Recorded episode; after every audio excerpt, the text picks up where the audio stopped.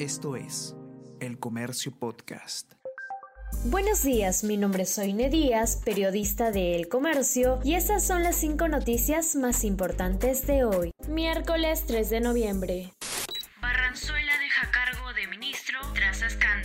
Mirta Vázquez demandó que titular del Interior dimitiese por organizar festejo en su casa violando restricciones y mentir para justificarse. Presidente de la República recibió al cuestionado abogado y luego a la jefa de la PCM. Se hizo pública la renuncia ayer a las diez y media de la noche y hoy nombraría al sucesor.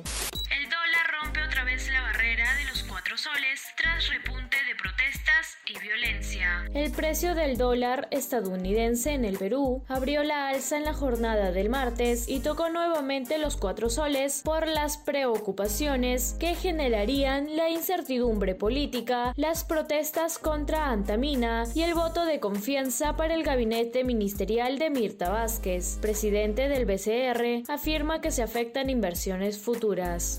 Ayuda de la Unión Europea para el Perú será más crecerá en América Latina. El jefe de la diplomacia europea, de visita oficial en Lima, conversó con el comercio sobre la mayor relevancia que el viejo continente busca darle a Latinoamérica y abordó temas como los riesgos para la democracia, la desigualdad y lo preocupante de la crisis en Nicaragua y Venezuela. El diplomático español señala que eligió a nuestro país para iniciar su primera gira por la región debido a que el Perú vive un momento muy particular.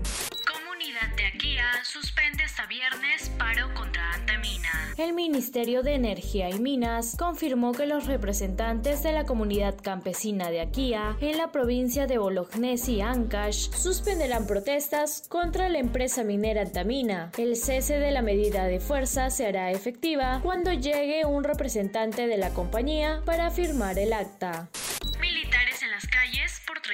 30 días. El gobierno autorizó que las Fuerzas Armadas brinden apoyo a la policía para enfrentar la inseguridad ciudadana. Durante el estado de emergencia por la pandemia, soldados colaborarán para hacer cumplir las disposiciones sanitarias. Ex autoridades del sector interior y ex oficiales señalan que este es otro contexto y no sabe cuáles son los protocolos de intervención. Más bien sugieren repotenciar la Policía Nacional del Perú.